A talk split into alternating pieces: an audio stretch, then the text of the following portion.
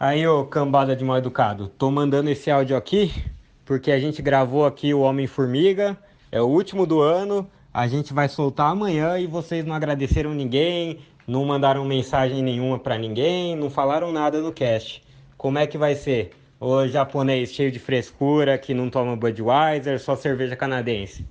Ou adolescente que não sabe andar de bicicleta, fica soltando o morteiro escondido da mãe. Como é que é?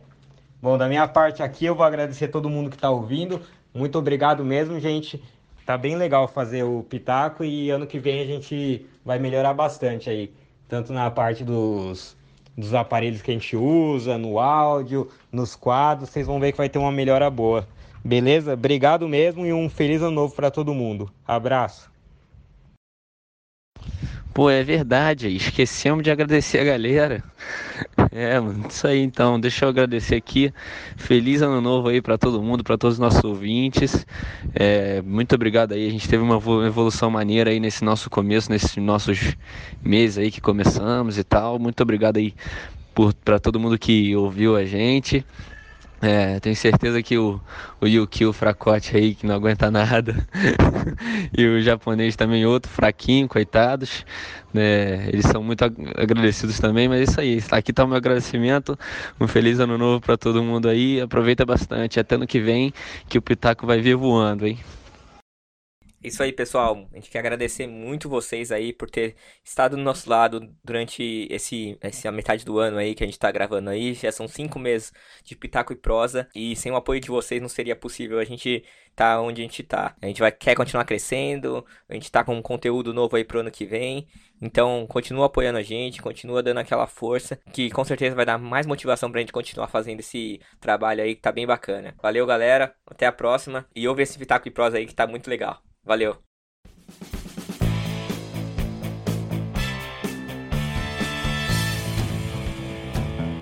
Aqui é o Henrique e a gente vai fazer uma pequena análise de Homem-Formiga hoje. Vai ser tudo nessa linha, as, as gracinhas. Aqui é o Yukio e Homem-Formiga é um dos filmes mais top da Marvel. Não vem diminuir, não. Caraca, muito bom. Aqui é o Renanzinho e o Homem-Formiga é o Chapolin Colorado da Marvel. ah, boa. Tem até as anteninhas, pô. boa, Pila boa. de Nicolina. É. Isso aí. É isso aí, galera. Hoje a gente vai falar um pouco aqui dos filmes do Homem-Formiga. Vamos fazer uma, uma análise aí, como eu falei, dos dois filmes. E é isso aí, bora pro cast. Bora. Bora.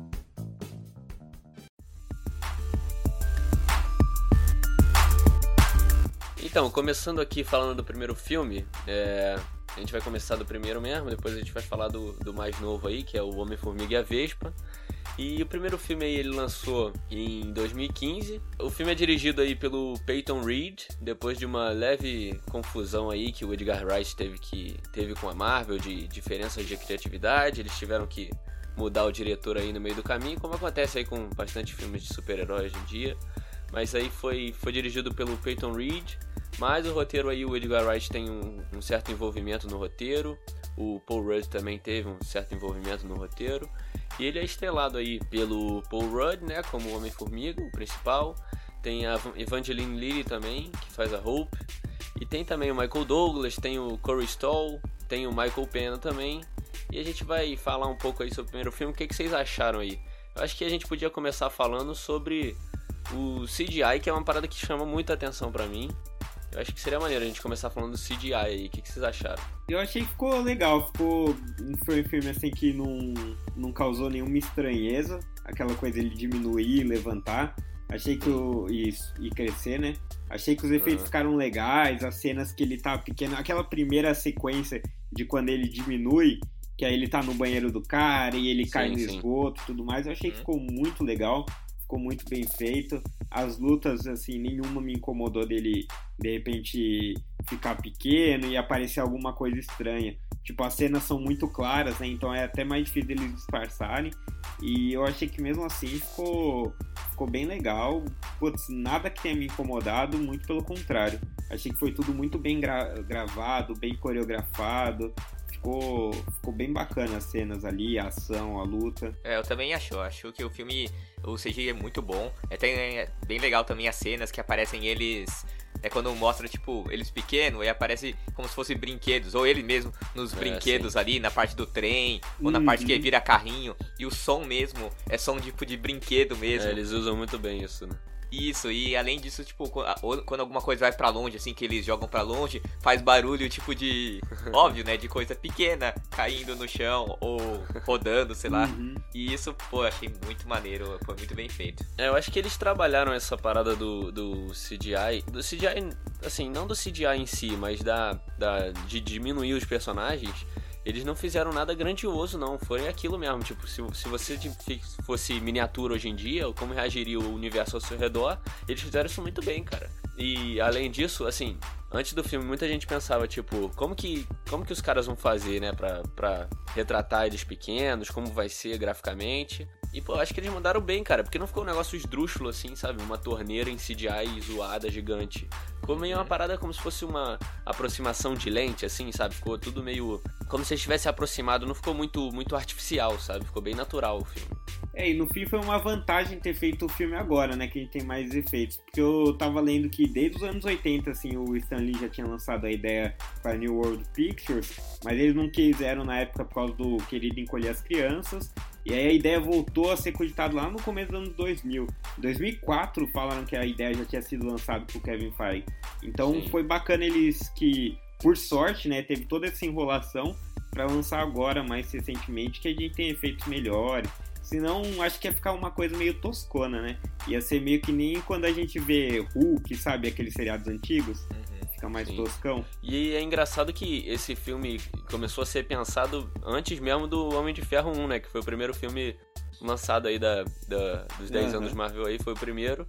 E ele estava sendo pensado desde antes, né, cara? Pra ver como os caras planejaram tudo isso até hoje, né? Verdade. E uma uhum. coisa que vocês falaram também de CGI, uma coisa que eu achei muito legal e foi bem feito, apesar assim da, do pouco, da pouca grana que eles tinham, né, do orçamento, foi o eles rejuvenescendo os, os personagens. Ah, é verdade, é verdade. Cara, é, eu achei muito bom assim, não dá para comparar com com o Guerra Civil lá, que fizeram com o Downey Jr., mas mesmo assim, cara, é válido, cara. O Lawrence Fishburne tá muito bom. Uhum. O Michael Douglas. Que é Michael isso, hein? Michael Douglas, né? Que, que isso, hein? Que é isso, hein? Michael Douglas. Nunca mais eu vou dormir. Que é isso? Michael Douglas!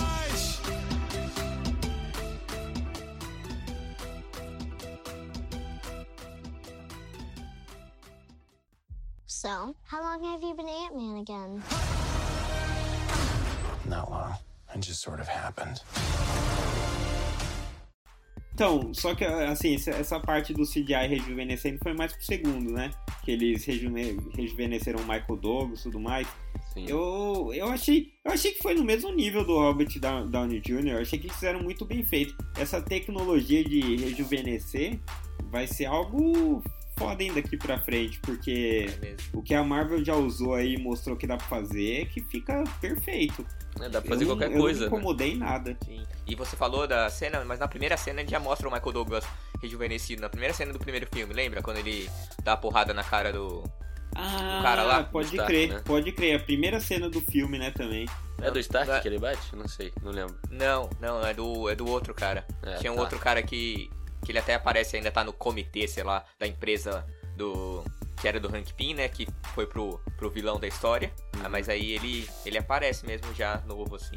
É, no primeiro também tem essa parada. É, é impressionante. Eu acho que essa tecnologia que os caras usam de, de rejuvenescer a galera é, é fora do comum, cara. A do, do Robert Downey Jr., quando a gente viu, pô, é uma parada que você fica muito impressionado, cara. É. E Star Wars tá usando muito isso, né? É, Star Wars também, porque tem uma galera aí que morreu também, então os caras têm que usar às vezes. É. O general, aquele general foi é, usado. O general foi todo CG, é maneiro, velho.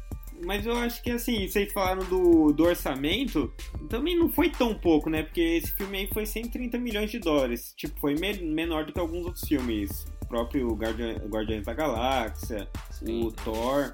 Mas for ver como eles. O investimento aí é muito mais no. Realmente nos efeitos, porque os cenários são poucos ali. Tipo, tem. É, é um filme mais pé no chão, né, no geral. Então achei que até que o orçamento foi condizente. É uma, e uma coisa que você falou que é pé no chão, que tanto o primeiro filme quanto o segundo não é nada, assim, de salvar o mundo. A gente até sempre fala aqui nos cast que a gente não gosta muito quando. A maioria das pessoas, né? Não gostam quando o filme. A única solução é para salvar o mundo. É, o vilão vai acabar com o mundo, vai matar todo mundo. A gente não gosta assim. A gente acha maneiro os filmes mais simples que o problema não é uma coisa tão grande assim, né?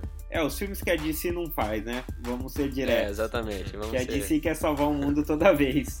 É, então, esse, esse Homem-Formiga, o primeiro, é quase um filme de heist, né? De, de, de golpe, né? Que falam, não sei. Mas é o estilo heist, que é aquele tipo 11 Homens e um Segredo, que os caras têm que entrar no banco, tirar tudo e... É, tem também uma saída de mestre, que é uma parada meio heist, né? De, de roubo e tal. Que é uma coisa interessante, né? Uma, uma, meio que um conceito novo que trouxeram que Ainda mais pro filme da Marvel, né? Que tem um conceito assim, heist é meio, meio difícil de ter, né? Mas então, é mais uma vez a Marvel dando, dando uma inovada, né? Como ela, ela tá sempre atenta a tudo. Eles já fizeram o, o Thor, que é um pouco mais fantasia, o Guardião, que é espacial e é comédia. O Sim. Capitão América, o primeiro era guerra, o segundo foi mais de espionagem. Então a Marvel tá sempre tentando umas. Apesar de ser sempre aquela fórmula deles, uma piadinha, um filme um pouco mais alegre, ela Sim. tenta alguns estilos diferentes. E até agora tem dado certo e eu acho ótimo, né? Porque traz variedade dentro do mesmo universo. Você quer um filme mais sério, você vai ver o Pantera Negra. Você quer um filme meio família, que dá para você ir com. Pô, o Homem-Formiga dá pra você assistir com a família inteira. É tranquilíssimo.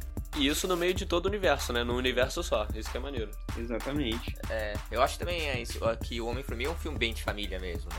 Uhum. A família é muito importante pro, pro Scott. E, e, isso é bem bacana, assim, ele, a relação dele com a filha. Tem tudo a ver com isso, tipo, e ele tem medo de ser preso de novo. Toda essa relação dele com o passado dele, ele tentando se reencontrar. É, acho que é, é muito legal. E esse filme também tem a parte de comédia, né? O, o Lewis, Luiz, o cara é muito engraçado, cara. É, esse Ma o Michael Payne ah, é, é, é o alívio, melhor alívio cômico pros filmes. Se você quiser um alívio cômico, só contratar ele, que ele é muito bom nisso, cara. Sim, aquelas cenas dele lá, cara, contando histórias pro, pro Scott, sabe? Sim. Não sei quem contou pra não sei quem, não sei o que. Muito bom, cara. É, ah, é tipo, é muito engraçado. Não é forçado, falando. né? É. E é legal que quando ele tá contando a história, você vê o pessoal tá mexendo o lábio, falando exatamente o que ele tá falando. Fica tipo uma dublagem. É, exatamente. E é muito boa, cara. Ele, essa narrativa deles foi, foi uma puta sacada. E o cara é engraçado pra caramba. Ele funcionou assim perfeitamente ali. Irado. Eu acho que o diretor que entrou depois do Edgar, do Edgar Wright, assim, fez bastante. Assim, se envolveu bastante nessa, nessa parte comédia, né? Porque ele tem um histórico meio comédia, além também do Paul Rudd, né? Que é um cara super engraçado aí, tem cada filme muito engraçado dele. E, pô, eles dois criando piada para todo lado, o jeito de contar piada, os caras mandaram muito bem, cara, nessa parte de, de comédia, porque é um filme, cara, é muito divertido de se ver, cara. Você, você quer rir vendo um filme de herói, que é uma parada que todo mundo gosta, você vai ver Homem-Formiga que você vai achar irado, cara. E é leve. É leve, verdade. Não, e o Paul Rudd, assim, ele veio desde Friends, né, cara? É. Assim, acho que Friends foi, assim, pelo menos foi quando eu conheci ele, cara. E, é, tipo, e ele, tipo, ele foi quem entrou em Friends e a gente não achou, sei lá, ele entrou e foi muito bem, né, assim, sabe? Foi bem aceito, né, em Friends. E que, pô, que era o seriado que tinha quantos anos já quando ele entrou? Sei lá, 7, 8, sei ah, lá. já tava na sétima. Já tava na sétima, é. é. Então, pô, ele é muito bom, é. E é um filme muito leve, eu acho um filme leve, assim. Eu lembro quando eu assisti em sequência, eu tava atrasado pra caramba nessa. Na, na Marvel, e comecei a assistir um monte de sequências pra assistir até a Guerra Civil. Uhum. E relembrar tudo. E eu assisti esse no meio, que foi antes da Guerra Civil. E, cara, foi um filme que, tipo, me deu um, sabe? Um esse foi um filme. É, um, é, foi um filme relax, sabe? Uhum. Não precisou ficou aquele monte de explosão, aquele monte de coisa acontecendo com a Terra, sabe? É isso, isso acabou sendo um pouco de crítica da galera também. A galera falou muito tipo, ah, todos os filmes da Marvel são aquela, aquela pegada e esse deu uma pausa, sabe? Deu uma uma saiu um pouco da linha, sabe, da Marvel. Mas pô, achei não achei necessário, mas achei que caiu super bem, cara. Achei que foi uma ligação ali pra, pra Guerra Civil muito boa, velho. Eu achei que foi tranquilo de ver. Foi um filme, assim, que flui bem fácil, não tem nenhum problema. Ali você assiste tranquilo, é, é leve, né? Não tem, Sim. não tem nada que você fique, nossa, fica, não é muito denso. E eu acho que muito disso é por causa do Paul Rudd. O Paul Rudd é que nem o Renan falou, ele entrou em Friends ali, ele é aquele cara que entra na galera, na turma, e você não se incomoda. Sabe? Ele não é mega marcante, é o cara que todo mundo vai notar, que é o mais engraçado de todos. Mas ele nunca foi aquele cara assim fácil de esquecer. Ele, tipo, não é, nossa, marcou, que genial. Mas é o cara que todo mundo gosta. Sabe aquele, aquele cara que se. Se você falar, oh, vou chamar o Paul Rudd pro rolê, ninguém liga. Tipo, ninguém é. vai se incomodar. O cara é gente boa, parece que ninguém não gosta dele. Todo mundo se dá bem, ele é tranquilão. Ele é sempre meio que sidekick de alguns, alguns filmes de comédia, nem é verdade. tanto alívio cômico. É, mas ele ainda assim é um cara que a gente gosta, a gente dá risada, a uhum. gente aceita bem ele. Então foi uma boa pedida aí pro Homem-Formiga, eu achei. Verdade, verdade. Agora vamos falar um pouco aqui das relações do filme que tiveram Scott e Hope. O que, que vocês acharam aí da, das relações que tiveram entre eles? Tem aquele romance ali do Scott com a Hope que não é, um, não é bem um romance, mas é uma relação meio não, não muito bem explicada. O que, vocês acharam aí? Uhum.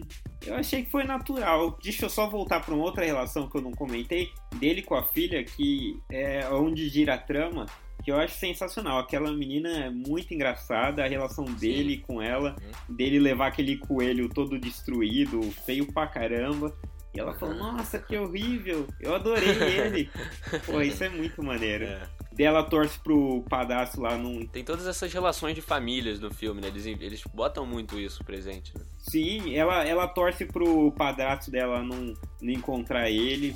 Fala, ah, você tá encontrando ele, você tá procurando, tamo. Tomara que vocês não encontrem. Tipo, é, é bem legal esse, essa relação dela com o Paul Rudd, que ela realmente é aquela relação de pai e filha.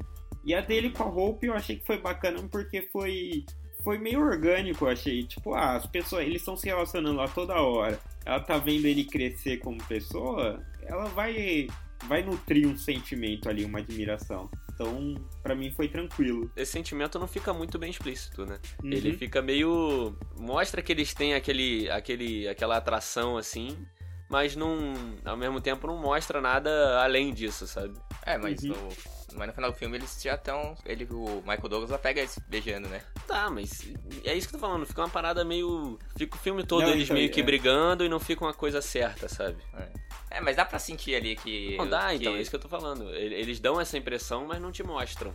Entendeu? E achei maneiro até isso, não é uma crítica, achei, achei maneiro. É, eu também achei maneiro, cara, porque a mulher dele já tava, tipo, em outra, já é casada e tal. Com o cara, que o cara é policial também, já tinha tudo é. isso envolvido, né, na, no filme, né? O cara é policial, ele tinha acabado de sair da prisão, toda essa questão. Uhum. A relação dele com a filha também acho que é sensacional, assim, ele não quer decepcionar ela, ele não quer voltar pra prisão, ficar longe dela, né? Ele quer ter esse contato com ela.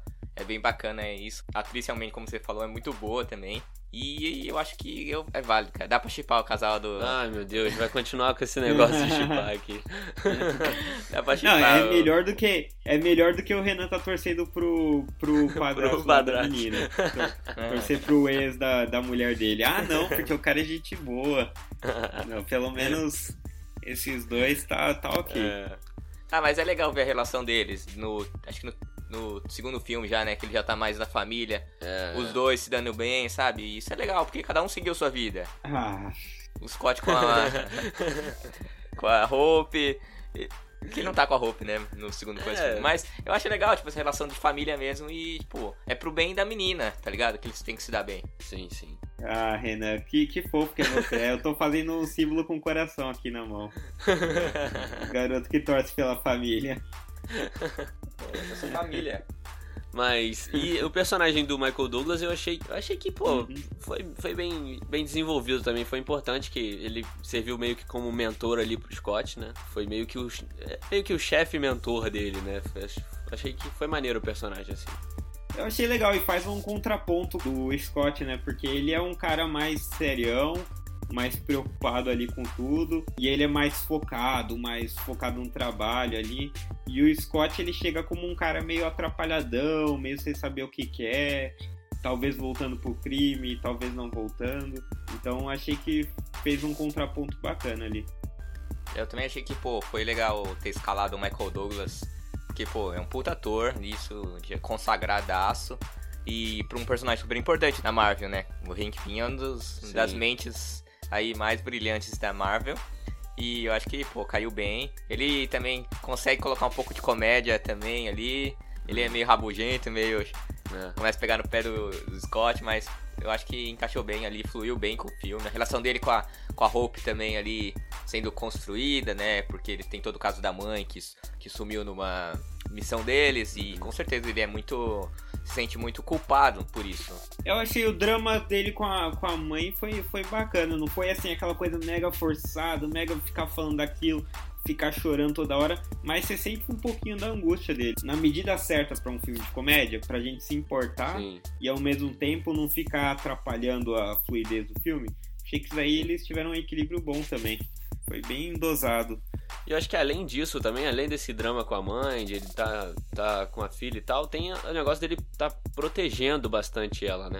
Porque o Scott ele é meio que contratado por ele, entre aspas, pra ele não precisar mandar a filha, né? Porque a filha é mil vezes mais capacitada que o Scott, só que ele não quer mandar a filha pra lá, porque já mandou a, a, a mulher e perdeu, né? Então ele tem toda essa, essa questão de proteção da filha também, de não querer mandar ela, apesar também de nenhuma das cenas pós-crédito ele entregar, esquecer isso tudo e dar a roupa pra ela, mas o filme trata essa relação dos dois assim também, né? De proteção, de ele não querer usar ela como peça aí na, no plano dele, né? E pegando essa, essa, essa linha aí que o Henrique falou, eu não lembro, teve algum motivo pra eles escolherem o, o Scott? Porque assim, foi meio aleatório ou, ou não? Ele já tava acompanhando o Scott faz um tempo. E o Scott, na verdade, ele foi. Ele é tipo meio que foi um justiceiro. Ele foi preso porque ele. Acho que ele fez alguma. Eu tô, também não tô muito lembrado, mas ele fez alguma coisa de hacker que depois ele meio que. Não sei se ele desviou dinheiro de pessoas ricas, ou ele fez alguma parada assim, meio que fez justiça com as próprias mãos. Uhum. Tá ligado? Acho que ele pegou, hackeou alguns caras assim, alguma empresa e mandou dinheiro pra umas outras pessoas. Eu não lembro direito qual era o esquema. Mas ele foi preso meio que tentando fazer justiça. Ele foi, Uhum. foi um, ele é um cara todo idealista. Então acho que eles olharam e falaram, pô, olha esse cara, esse cara se sacrificou aqui por outras pessoas. Ele é um cara bom. Aí ele ficou acompanhando por um tempão o Scott e falou, olha, esse cara acho que é o cara ideal pra ser o Homem-Formiga. E além do Scott ser ladrão também, né? Ser um, ser um ladrão, eles falaram, ó, a gente precisa roubar uma parada, precisa de um cara que saiba fazer isso, né? Tem essa coisa. Não, mas aí ele não ia dar, ele não ia dar uma roupa pra um cara que é do mal, né? Que é só ladrão. Não, então, mas ele tem experiência no crime, isso que eu tô querendo dizer, entendeu? Não, entendi. Não faz sentido, mas eu entendi. Na real, ele tava fudido e essa era a única, única opção dele, aceitar fazer essa parada. E foi isso, cara. é, então é Ele não tinha não, muita não, opção. aí você tá falando da motivação do Scott. A motivação do Scott eu achei que não teve muito.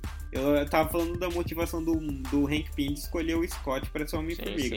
A do Scott optar por ser Homem-Formiga, aí é uma parte que eu fiquei confuso, porque, tipo, qual que era o, senti o sentido dele assumir o manto lá? Ele não ia ganhar nada em troca, em nenhum momento o Hank Pym fala alguma coisa, ele só fala, tipo, ah, fazer a coisa certa, mas ninguém ia saber que ele tá fazendo a coisa certa.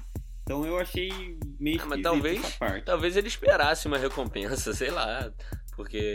É, não sei também. Não, É. Ficou meio estranho pra É. mim também. Ficou meio jogado. É. Mas, é, mas eu achei que foi legal. Como que ele paga as contas? É, também não sei. Como qualquer super-herói paga, né? É verdade. Como que eles pagam? Depende. O Homem de Ferro, ele paga as contas com o que ele tem lá. É, mas sempre é o cara milionário, né? É, então. Já nasce milionário. É, sempre Ó, o Arrow, o, o, o Batman, o, o, o Hank Pym é milionário também. É. É uma boa lição, né?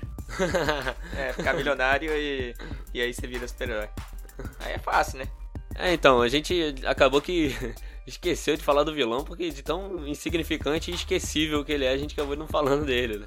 O que, que vocês acharam aí dele? Eu Achei meio. Assim, ele é maneiro visualmente, muito maneiro, mas é fraco, né? Um vilão muito fraco, né? É, eu não gostei muito não. Achei que, assim, foi isso que aconteceu aqui no cast. A gente até esquece um pouco dele. A gente ficou tão focado ali no Paul Rudd, que eu acho que ele é quem leva o filme, que a gente acabou esquecendo um pouco do Jaqueta Amarela. Que é legal, a roupa é legal, é mais futurista, mas eu achei bem whatever ali. É um cara que, não sei, bem é, preto no branco, sabe? Ah, eu Uhum. quero isso, eu sou ambicioso e vou. Achei meio caído aí. E eu não Sim. curti muito, não. Ele não tem uma motivação boa, né? Ele é meio insignificante, assim. Sei lá, ele foi de longe o pior vilão da Marvel até o momento, né?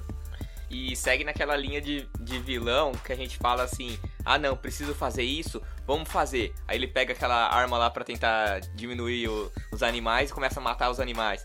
É. Tipo, é igual a mesma coisa que a gente falou do, É do igual, um filme, Venom. é igual um filme que a gente O viu Venom. ultimamente aí, né? Mesma coisa, muito clichê, né? É, eu acho que não- é difícil, né, criar um outro Loki, uma- um É. outro Coringa, mas os caras têm que vir com alguma coisa mais criativa aí. Tudo bem que eu acho que como esse é um filme mais pés no chão, que nem a gente falou, um filme menor, talvez eles, ó, vamos se preocupar em fazer as cenas boas, um personagem bom e o vilão meio que só complementa pra... porque no segundo também que a gente já vai falar eu também achei que o- a vilã foi meio que ok foi só pra preencher foi o ponto fraco talvez dos dois filmes. É, a gente já falou mesmo que esse vilão aí, ele é bacana porque a armadura dele é bacana, a roupa é bem bacana e tal. É aquela outro clichê, né? Ter um, um vilão com parecido com, com o personagem, né? Tipo essa coisa Sim, de é. Venom, Homem-Aranha, É verdade. essas coisas assim, Flash, Flash Reverso. é mas, é- é- mas aí já é uma parte meio que meio que de quadrinhos mesmo né eles sempre fazem um vilão que seja Sim. um espelho do, do herói Sim, é verdade. Só que a gente tá tão envolvido com a relação, acho que do, dele com a família, com, com a filha, se ele vai conseguir é, seguir a vida dele, se ele vai conseguir fazer o plano lá que eles têm lá pra roubar a armadura e tal, evitar que, que venda essa armadura aí, sei lá, era pro exército, sei lá, pra, pra quem, pra eles poderem acabar com o mundo, sei lá o que, que ia acontecer. Mas a gente tá ficando tão envolvido Uhum. nessa história de fundo que, cara, podia ser qualquer personagem que não ia deixar ninguém. É verdade. talvez tenha que ser secundário mesmo né É. Aham. a gente não dava pra tomar mais tempo dali de tela mais tempo da trama É verdade. É, E vamos pro segundo Só filme? pra finalizar aí, Ah. falar, a gente vai falar do, falar do Reino Quântico, né? Primeiro filme, ele é, ele é o- a coisa mais importante que dá o gancho pro segundo filme, que ele consegue Entrar, e entrar- sair. entrar e sair Do Reino Quântico. do Reino Quântico. E Isso que, que, assim, eu acho que foi a melhor coisa que aconteceu pro Hank Pym, né, cara? É. Deu aquela esperança pra ele, talvez possa recuperar a minha mulher e tal. Sim, sim. E aí dá o gancho pro segundo filme.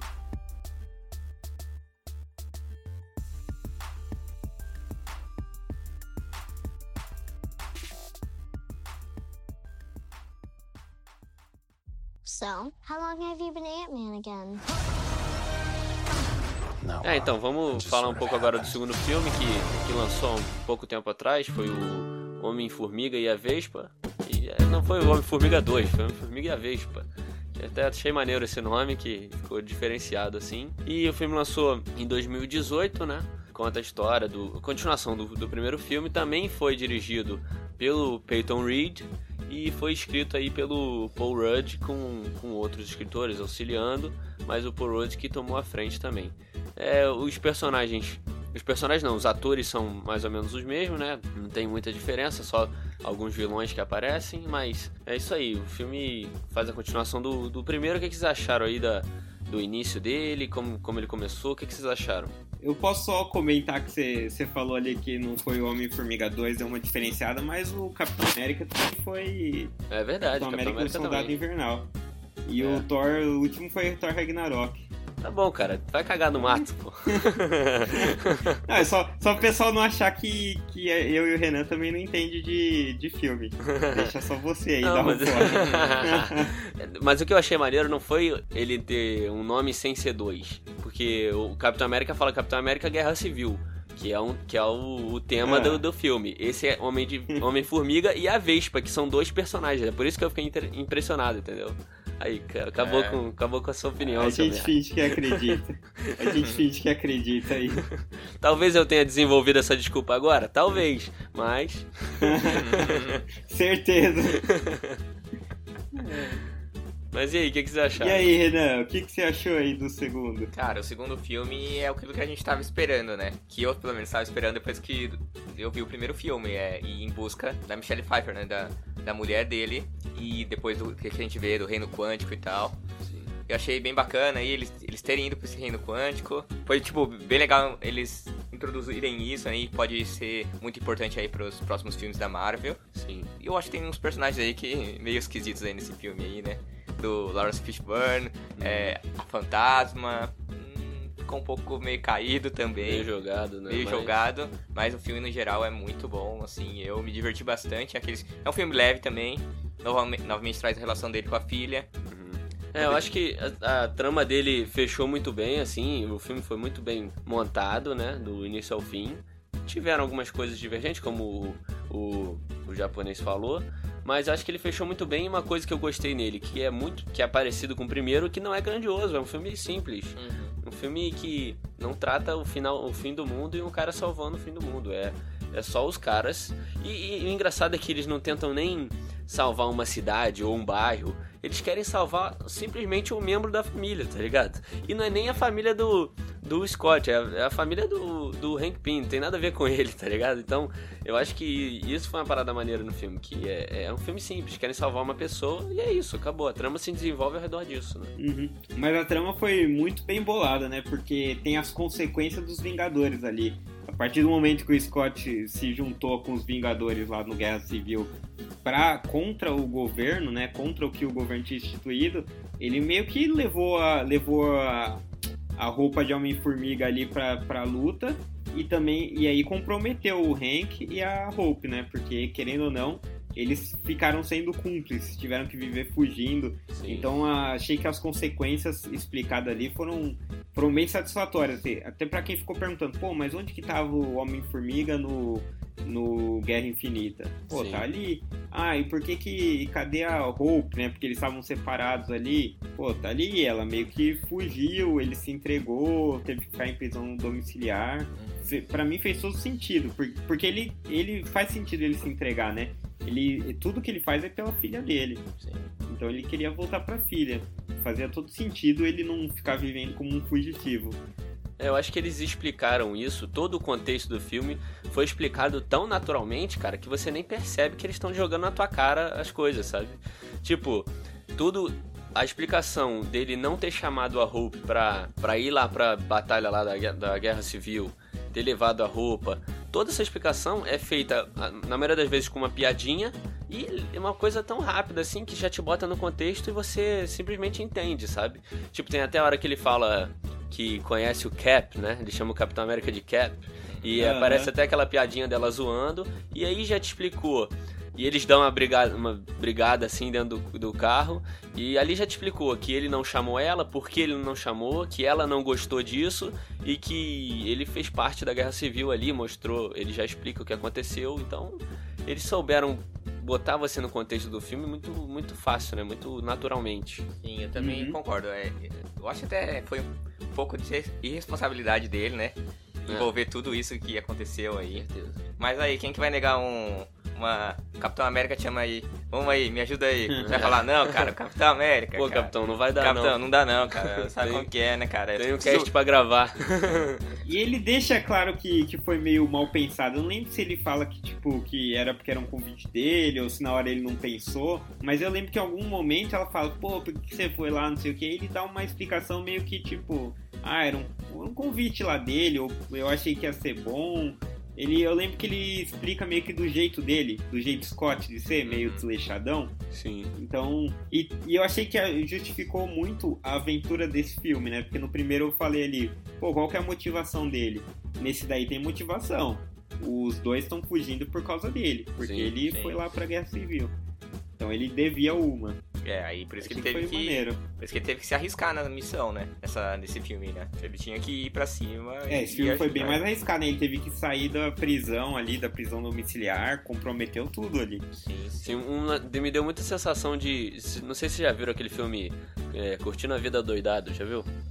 Que o Aham. moleque tem que sair de casa, tem que fugir da escola, sei lá, sem ninguém ver. Dá muito essa sensação, assim, de desespero, de, ah, meu Deus, se os caras chegarem lá e não tiver, o que, que vai acontecer, sabe? É muito... Achei maneiro essa, essa sensação que o filme passou. E uma parada também que eu achei maneira foi a mesma coisa que o filme passa também, assim, nesse filme com muito mais intensidade, que foi a relação da família, né? Ali fica muito mais fechado essa coisa, porque o Scott fica muito mais familiar ali com o Hank Pym e com a Hope, né? Eles ficam ali, aquele trio familiar ali, discutem E tem também o, a, a empresa lá deles, que é a XCOM, né? Que eles fazem, que também é uma parada incrível ali. Os caras se desenvolvem muito bem, eles vão ali pro escritório, ficam discutindo todo mundo e tem piada. Então, eu acho que essa ligação de família. Ah, além também do- dele com a família da, da ex-mulher dele, todo mundo se abraçando, o, cara, o atual marido da mulher dele abraçando também, que toda hora tinha essa piadinha, mas achei muito engraçado. Essa, toda essa relação família também trouxeram nesse filme, foi- ficou muito bom, né? É, a única coisa que eu achei desse filme que foi um pouco barriga é o corre-corre com o, com o prédio lá. Corre, Aí corre vai São um. Francisco. É, corre, corre. Aí vai lá um rouba, rouba o, o pré-mala com o prédio, aí vai lá o outro rouba, e o outro rouba, e o outro rouba, fica naquela, sabe? Uhum. Coi- é, coisa de carro ali, aí tem uns efeitos especiais. mas- Mas não sei se você concorda comigo, mas É. a melhor cena do filme é aquela perseguição ali, que é muito irada, Ah, cara. hum, Ah, eu achei bem legal, cara. Não, não, não, você tá errado, Renan. não, Não, é- assim, pode, é considerado assim uma barrigazinha, mas é muito divertido mesmo assim. Não. Ah, eu achei divertido, cara. Ele pegando o Hot Wheels e fugindo. Foi engraçado. Cara, pra mim eu vou concordar com outro podcast aí. que a melhor cena do filme é a da Vespa, cara. A Vespa Bom. no começo ali, na hora que, que ela vai. que ela vai negociar com o cara. Ela bate nos caras? É. É, é maneiro, Pô, assim. Oh, e a Vespa é foda no filme inteiro, né? É. Convenhamos. A Hope, ela tinha construído já um personagem fudido no primeiro, no primeiro filme, mostrando que ela era inteligente, lutava bem. Aí pra chegar no segundo com uma armadura mais foda e destruir, cara. Sim. Ela levou muito do filme ali. É. Tanto que muitas das cagadas foi do Scott ali. De novo. Sim, verdade. E tem muito também da luta dela com o Scott, né? Essa parceria dos dois, né? Não é à toa que o nome, nome Uhum. é dos dois, o nome do filme, mas. é, tem muita cena de luta dos dois lutando junto, tipo, tem até uma hora que ele agacha, ela pula, apoia no ombro dele e tal. Tem essas, esses clichês assim de luta em parceria, que se fosse na vida real talvez não aconteceria, mas. O filme tem isso também, essas cenas de luta dos dois, achei que ficou maneiro também, essa, esse envolvimento em luta, né? Ah, eu gostei, gostei também pra caramba. Achei que ficou uma dupla legal, carismática. A gente se importa com eles, né? A gente torce. Eu acho que o importante do filme é isso: ou te deixar com muita raiva do vilão, ou você ficar torcendo pros personagens. Sim. E ali eu me peguei torcendo pra caramba pra eles. Então, pô, até quando o Scott dá a vacilada lá que ele conta pro, pro Luiz lá do, de onde que é o esconderijo, ele fala, não, cara, por que você fez isso? É. Vai dar merda ali. Tipo, você torce pra eles. E de novo, aliás, o alívio cômico foi muito bem feito. É, e nesse filme, pra Gostei mim, pra foi, caramba. foi muito melhor que o primeiro, que os caras fizeram a comédia do primeiro multiplicado a 100 aí, porque, caraca, ficou muito bom, cara. Ele é bom mesmo. E meteu o japonês da polícia ali também, engraçado, um cara figura, figuraça. É, Não, só vem não que meu pai tá vomitando. É, É, eu sou do verdade. FBI, eu já vi coisa pior. Mas, mas é muito vômito? é muito engraçado. Tem até no final também, no final ele pergunta, ah, eu ia te chamar pra um jantar. Aí o cara, que jantar o quê? Aí depois ele, Nossa. tá falando Tá sério, a gente vai jantar? Essa foi excelente, cara. Porra, essa foi ótima. Mas vocês não acharam muito forçado essa.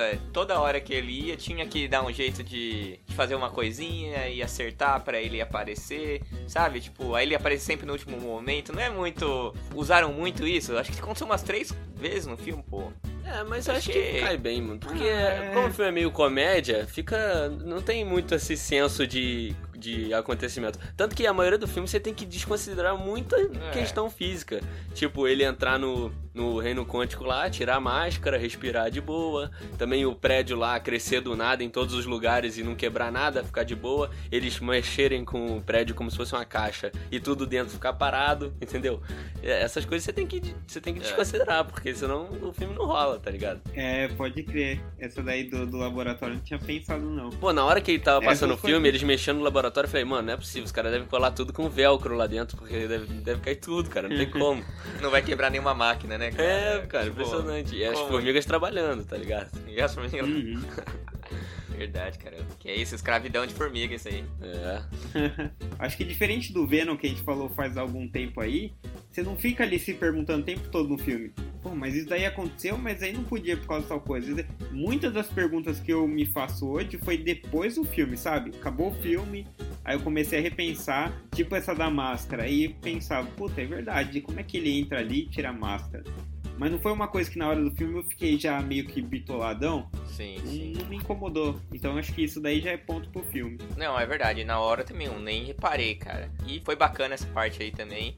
É dele ter reencontrado ela e tal. E... Mas a gente queria ver um pouquinho mais, né? Desse mundo quântico aí. Desse reino quântico. Uhum. Isso aí acho que todo mundo quer, né? Eu, e eu acho que é uma boa. Eu acho que eles têm que explorar mais aí no. Mas vão, com certeza. É.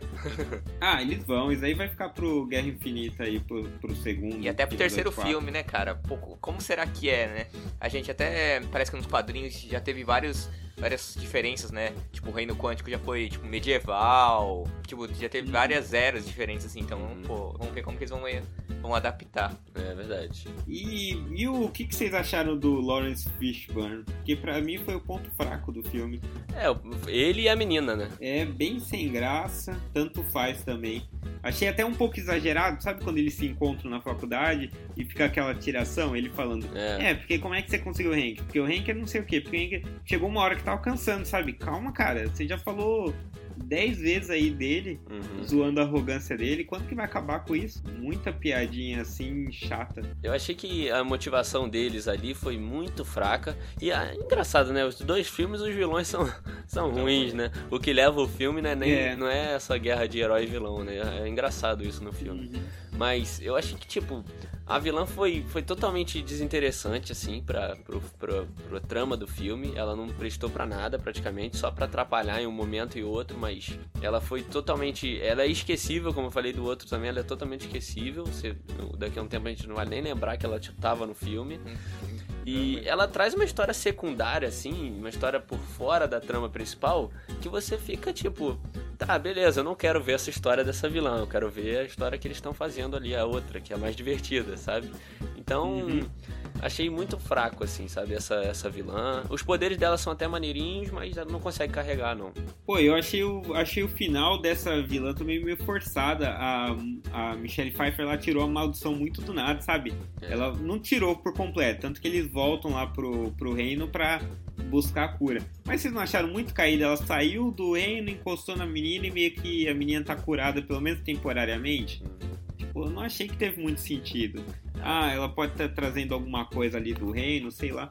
Mas foi muito ok, muito Deus Ex Machina. É verdade. É, eu, na real, eu acho que até. na verdade, eu, eu- eu não parei pra pensar Ah, muito assim, lá. mas eu acho que. ah, eu não vi muito problema, não, cara. Sei lá, ela tava. Pô, ela tava em uma outra vibe, cara. Ela viveu 30 anos naquele mundo. A gente não sabe o que, que ela aprendeu, o que que. Aquele mundo trouxe de. Ela era super inteligente. Talvez ela tenha aprendido a curar as pessoas. é, tem, tem entendido esse. Ah, não, velho. Será que Não, ela, não, ela não, não, não. entendeu esse reino? Não, Ou- não, isso não, Reino mas... Ouve o que tá saindo da sua boca aí, né? Ouve o que você tá falando. Não, mas assim... não, não é possível. Não tem Tudo bem sentido. ela poder vir com alguma coisa especial do mundo quântico. Isso aí tudo bem, porque ela ficou lá há muito tempo e tal. Mas você não achou que ela ter usado isso pra curar a menina que tava precisando não foi tipo desnecessário assim? Desnecessário não, tipo, é como se desvalorizasse Desnecessário também não. Não, é tipo, foi desvalorizasse toda a trama da, da, da vilã, sabe? Foi uma parada tão, tão simples que ela fez, foi tão. Eu achei que o problema é ela chegar ali meio sem explicação e, tipo, tudo bem, ela podia ter trazido alguma coisa e depois, tipo, na cena pós-crédito ou algum momento, ela fala, não, a gente vai conseguir ajudar ela, vamos fazer tal coisa. Mas chegar e encostar na, na- É. no rosto, aí É. não tem como. Se ela encostasse nela, a menina desmaiasse, tudo bem, ia ser uma trama. Aí na pós-crédito eles fazem amizade, sei lá, se vira. É, na verdade foi, foi isso mesmo, assim, foi muito assim, é, Solução. precisando isso, então, é, é tipo assim, você tá num quarto, tá, em alguma, algum filme, assim, você tá em algum lugar, ah não, tem exatamente as mesmas coisas pra você, pra você conseguir, sei lá, escapar de algum lugar, tá ligado? É. É muito... É, ficou muito Foi, fácil. foi muito. Vamos resolver logo isso daí? Tem uma hora e cinquenta de filme já. É. Resolve que essa menina aí não pode consumir mais tempo, não. Aham, foi e aí isso. mesmo. resolveram. So, how long have you been Ant-Man again? Not long.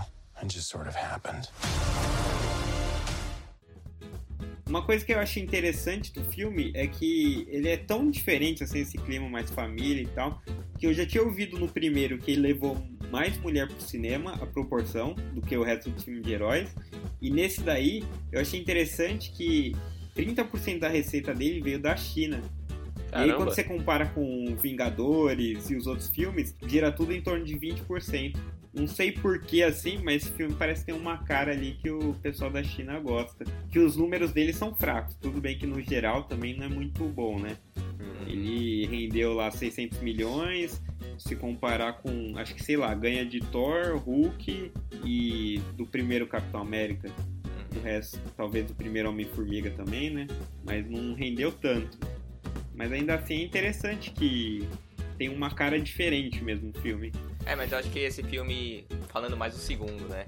Eu acho que trazer mais uhum. mulher também é porque o protagonismo da, da Vespa, né? Isso com certeza deve ter uhum. ajudado, porque quem viu o primeiro filme viu que ela, o personagem interessante que ela era, e esse filme ela uhum. ganhou muito mais papel, né? Foi muito mais importante, né? Agora ela é mesmo um super-herói.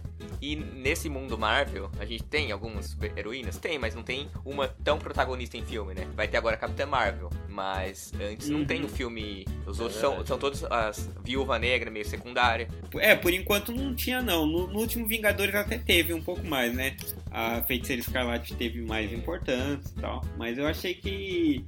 Eu, eu achei que a Hope é uma personagem foda mesmo. Então. E eu acho que à medida que ela ganhar, espa ganhar espaço ali, a gente prosseguir com a Homem-Formiga, acho que o pessoal vai gostar mais ainda. Eu, eu acho que os números dele não são nem tão justos, né? Porque é um filme bom pra caramba. É, eu verdade. acho que, não sei, nos filmes solos aí deve entrar no top 3, pá. Uhum. Então, eu achei muito bom. E os, os, Vingadores têm que acreditar, né, na Hope. Nossa. Que ela pode ser a esperança, né? Nossa. ela é a esperança, dos, esperança Vingadores. dos Vingadores. É. é. E ela vai ser a última a morrer, né? É, acho que é... Caraca. Então, acho que. Acho que a gente termina com essa aí, né? com então, essa aí. Eu quero... Não, não, vamos só falar cenas pós-crédito, não? Não, calma aí. Antes, então, antes da gente falar das cenas pós-crédito, do que ela tem relação com o próximo Vingadores, eu queria falar de umas cenas que eu achei muito engraçado e queria só mencionar elas aqui. Tipo a cena dele andando de caminhão como se fosse skate, que ele fica ah, muito bom. desconta. Ah, uma coisa muito, uma coisa muito boa do filme é isso, cara, dessa que ele, esse poder do Homem-Formiga fica limitado às vezes, sabe? Eles limitam essa parada, uhum. tipo, o, o cinto lá tá des descontrolado, às vezes ele fica pequeno, andando igual criança. E também eles botam aquele limitador de ele não pode ficar gigante o tempo todo, porque o corpo vai se cansando. Então essa é uma coisa que limita o poder. Imagina, ele podia virar gigante o tempo todo e ficar andando igual um maluco e ia ganhar de todo mundo, entendeu? Mas eles uhum. co colocam esse limitador e fica uma parada boa, sabe? Ele, ele não pode ficar o tempo todo.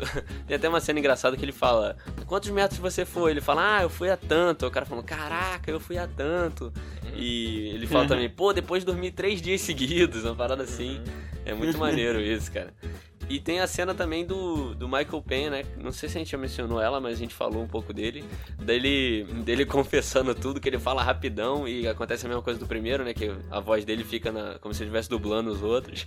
E, e ficou muito engraçado também. Foi a cena que eu mais ri no filme, é a mais engraçada que tem. Eu ri pra caramba. Eu ri de, muito dele, do Scott, como criança também. Achei engraçado é. pra caramba. Ele naquele moletomzinho sobrando é. de espaço. É. Achei bom pra caramba. É muito bom mesmo. E a formiguinha também, né? Imitando a rotina dele, eu achei demais ela tocando é. bateria. Porra, é foi muito bom. É, isso foi legal mesmo, isso usando a formiga, que até foi um referência aí, né, do querendo encolher as crianças. É, não tô ligado. Acho que eu não vi esses filmes. Ah, pode crer. É verdade, é. foi mesmo. Porra, muito bem lembrado, velho. É, isso aí. Caramba, genial. Aquela formiguinha foi engraçado pra caramba. So, how long have you been Ant-Man again? Not long. It just sort of happened. Agora vamos falar aqui da relação da cena pós-crédito do filme com o resto do futuro aí da Marvel, né, nos filmes. Porque agora a gente vai ter ano que vem aí o, o Vingadores, né, que é quase um encerramento aí pro, pra esse universo atual. E o que, que vocês acham dessa ligação aí do mundo quântico? O que, que pode acontecer? O que, que vocês acham que, que eles vão fazer aí? Na cena pós-crédito desse filme do, do Homem-Formiga, ele fica preso lá no Reino Quântico e a galera que tava lá cuidando dele é, vira pó, né? O Thanos transforma em pó e, ele ficou preso. O que, que, que, vocês acham que eles podem fazer a partir daí? Lembrando que ele não sabe nada que aconteceu, não tá sabendo de Thanos, não tá sabendo o que aconteceu com o pessoal lá fora. Que vocês acham aí que, que vem aí pro, pro próximo Vingadores? Então, será que, assim, primeira coisa é que parece que ele não sabe mesmo, né? Nada dá a entender que ele, não, que ele saiba. E tem algumas fotos, ó, a gente tá indo ao ar agora em janeiro, né? Primeiro, tá no começo de 2019, provavelmente. E até agora, ou pelo menos até o momento dessa gravação aqui, a gente não sabe nada. E eu acho que só vai saber, talvez, depois de Capitã Marvel, que eles estão segurando muitas coisas. As poucas fotos que eu vi ali era o pessoal com uniforme velho, Uhum. ele e o Homem de Ferro. Só que o Homem de Ferro, vocês notaram que ele tá com cabelo brancão? É, tá fotos? meio loiro Ou desbotado, né? É, então eu, eu tô achando que o Homem de Ferro já vai estar velho quando eles viajarem no tempo. Então, eu vi umas teorias que talvez o, o Scott fosse para um passado aí, ou fosse para o futuro e encontrasse o, o Homem de Ferro para fazer essas viagens, né? Eu vi essa que teria Uhum. essa teoria. T- pode tanto ele voltar, porque assim, quando ele vai entrar, Uhum. a Michelle Pfeiffer fala, ó, cuidado com os bichos lá, que eu esqueci o nome, um nome complicadíssimo, e cuidado também com os túneis temporais, uma coisa assim, né? Que se você entrar lá é difícil de voltar e pá. E isso já dá uma dica ferrada aí pro, pro futuro, né? Mas será que ele vai saber como o túnel, se o túnel vai pro futuro, se vai pro passado, se ele vai nadar até lá o, o túnel, ele escolhe pra onde ele vai? Como é que será que isso vai funcionar? Porque ele pode ir pro passado e encontrar a galera se preparando pra bater no Thanos, ou ele pode ir pro futuro e ver o mundo todo ferrado, metade do universo só, sabe? Eu imaginei isso. Imaginei que ele fosse pro futuro, ver tudo ferrado e aí talvez o Homem de Ferro estivesse lá, mais velhão. Sim. Então, eu não sei direito ainda o que esperar. Primeiro eu achei que eles iam meio que encontrar ele e viajar no, pro passado. Agora, pelas fotos ali do, do Homem de Ferro mais velhão, eu achei, puta, será que ele vai pro futuro? E aí o Homem de Ferro vai falar a merda que vai estar e eles vão pro passado? É, então acho que eu mas- pensei nisso também. Eu acho que seria o mais provável. É, essa também eu acho que é uma boa teoria mesmo, porque pode ser que passe, sei lá, já no pres... a gente veja no presente isso, sei lá, passou, sei lá, Uhum. 10 anos desde o que aconteceu na que o Thanos fez isso, sei lá. E aí o pode ser o que o Paul Rudd novo, o Scott, o Scott com a idade que ele tem no filme, no segundo filme, Sim. vá pra lá, né? Sim, sim. E aí pode ser que tenha essa relação. É provável, mas aí a gente não sabe ainda, né? É. O que eu vi aí de novidade do, do Avengers, né? Que, assim, o Mark Ruffalo. Ruffalo, ele fala muito, né? Então até a data dessa gravação ele deu uma entrevista e soltou que o possível nome do filme seria é, Vingadores Avengers Annihilation. Aí tá rolando na internet toda essa conversa aí, Uhum. mas a gente não sabe nada até agora, não, provavelmente É. só depois mesmo de Capitã Marvel. Mas com certeza eu acho que. E tem o negócio da Capitã Marvel também, né? A gente não sabe. É, ainda tem Capitã Marvel. Porque Mas, passa além anos- disso tudo, ainda tem Capitã Marvel. Porque a Capitã Marvel passa nos anos 90. Uhum. Então, realmente vai ter alguma ligação desse. Talvez do Homem-Formiga, passado, futuro, Capitã Marvel. não Ele sabe. pode, sei lá, buscar ela, sei lá. Ele vai pro futuro, vê que tá uma merda, e vai com o Homem de Ferro pro passado, busca ela, sei lá, fica sabendo. Se bem que também o, o, o Nick Fury chamou ela, né? Então, talvez ela venha por livre espontânea vontade, sei lá.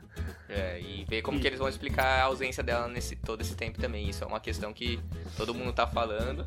Mas com certeza vai ter essa ligação temporal aí do, do Homem-Formiga. Com todas as dicas que eles deram, é impossível não ter, mas com certeza vai ter. Só agora a ansiedade aí por Capitã Marvel e o próximo Vingadores, né? Suprir Isso. essa, essa carência de filmes da Marvel, porque agora a gente vê filme da Marvel a cada seis meses, né? Ou até menos. É verdade. Então vamos ver. So, how long have you been Ant-Man again? Not long. It just sort of happened. É, então, eu acho que a nossa, essa aí foi a nossa pequena, pequena análise aí de Homem-Formiga, sem trocadilho. Mas é isso aí então, galera. Esse aqui foi mais um Pitaco e Prosa. Você pode seguir a gente nas nossas redes sociais aí, que a gente publica lá sempre que sai um, um podcast novo, a gente bota lá pra vocês ficarem sabendo. A gente bota algumas curiosidades também, faz uns posts quando a gente tá em algum um lugar maneiro, a gente bota, né? E a gente tem, tem também nosso blog, que é o pitacoeprosa.wordpress.com.